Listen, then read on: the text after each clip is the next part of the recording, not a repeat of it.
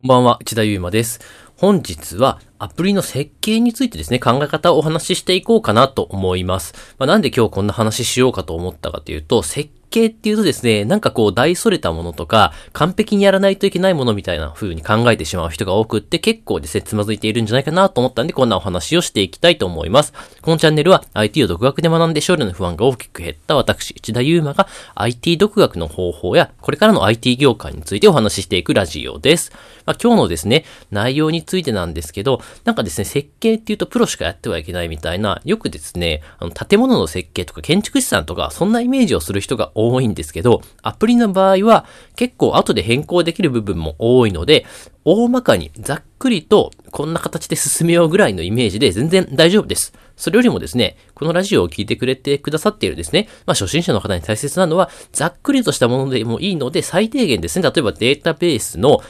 え ER 図ですね、 entity relation 図といった、まあ、本当に基本的なですね、データベースの設計を書くものの、本当最小限の部分だけですね、作って、もうあとはですね、実際に作り始めちゃっていいと僕は思っているんですよね。どちらかというと、いつまでも設計で、ああだ、ああでもない、こうでもないと悩んでいて、プログラミングに着手、実装に着手できない方が問題だと思っているので、どちらかというと、設計はざっくりとさっさと済ましちゃってくださいという考え方です。じゃあなぜそうなるかっていうと、やっぱりですね、こう建物って一回建てるとですね、もうほぼ変更効かないじゃないですか。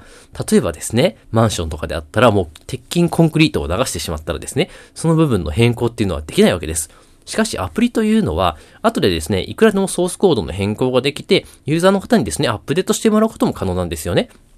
それよりも大切なことは、まずスキルを身につけて自分で作れるようにすることの方が僕は大切だと思っているので、そのためにはですね、設計に時間をかけないということになります。まあですね、ここで言うざっくりという設計っていうのは、もうほんとデータベース設計と、あとはですね、画面の、あの、ワイヤーと言って、もうほんと詳しくですね、デザインまでは、色とかはつけないんですけど、こういう配置でこういう要素を置きますぐらいに決まっていれば大丈夫なので、もうその段階で開発を進めちゃってください。特に個人開発の場合だと、特に利害関係者とかですね、自分の作業によって迷惑がかかる人もいないので、やっぱり始めてみることをお勧めしています。じゃあですね、ちょっとまとめてみると、まずですね、一番大切なのはやっぱりデータベースになりますので、おそらくリレーショナルデータベースを使っている方はですね、ER 図を一番シンプルな最低限の要件のものを作ってください。次に、その機能を実装するための画面というものをワイヤーフレームで、特にどこを何に配置するかだけ決めていただいたら、色とかですね、そういったものを後でいくらでも変えられるので、